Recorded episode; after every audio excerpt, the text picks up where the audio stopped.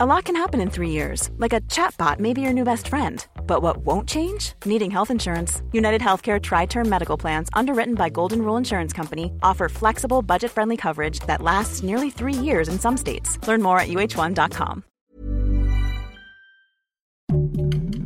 Heraldo Podcast, un lugar para tus oídos. Noticias del Heraldo de México.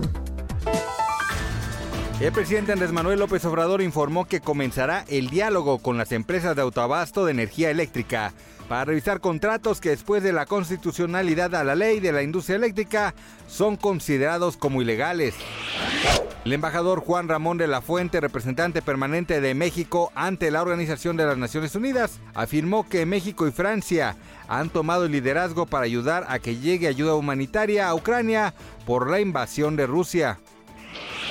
Estados Unidos y Rusia intercambiaron prisioneros mediante la creciente tensión por la invasión en Ucrania. Un ex marín estadounidense condenado a nueve años de cárcel rusa fue intercambiado por un piloto ruso encarcelado en Estados Unidos desde el 2010.